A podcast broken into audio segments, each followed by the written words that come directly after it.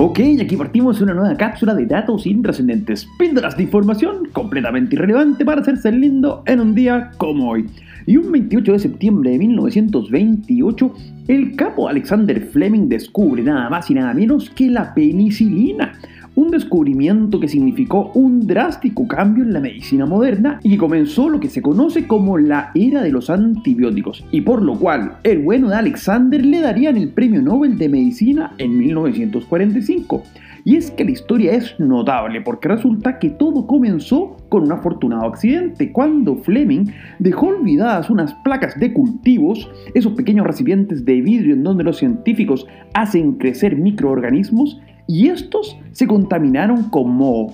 La cosa es que en lugar de botar la basura, la infinita curiosidad de Alexander lo llevó a darse cuenta que alrededor del crecimiento del hongo no había bacterias. Así, y de carambola, dio con que el hongo en cuestión era una espora de Penicillium notatum, lo cual, una vez sintetizado, daría pie justamente a la penicilina, el primer antibiótico de la historia que podría ser usado masivamente. Y en un acto multitudinario, un día como hoy de 1960, el dictador de Cuba, Fidel Castro, a tan solo un año de consumar su llegada al poder prometiendo que iba a mejorar la calidad de vida de los cubanos, algo que nunca hizo por lo demás, anuncia la creación de los Comités de Defensa de la Revolución, una policía encubierta entramada entre los propios civiles para vigilarse unos a otros y denunciar a todo aquel que ose emitir algún comentario, al menos crítico, al macabro régimen cubano. Una demostración más de que la única forma en que el socialismo se mantenga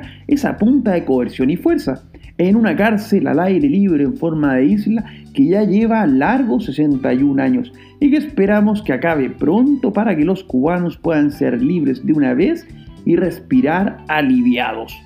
¿Cómo tiene que haber respirado el crack de Elon Musk un 28 de septiembre de 2008, cuando su empresa SpaceX se convierte en la primera empresa privada de la historia en dirigir un cohete a la órbita terrestre con éxito? En una historia de convicción y emprendimiento, porque resulta que el bueno de Elon pudo por fin elevar su cohete al espacio en su cuarto intento, con lo que logró adjudicarse un contrato millonario con la NASA para enviar satélites. Lo increíble del caso es que Musk arriesgó prácticamente toda su fortuna personal en el éxito de esta empresa y literalmente estaba mandando el último cohete que podía pagar desde su bolsillo antes de quedarse sin plata para mandar un quinto.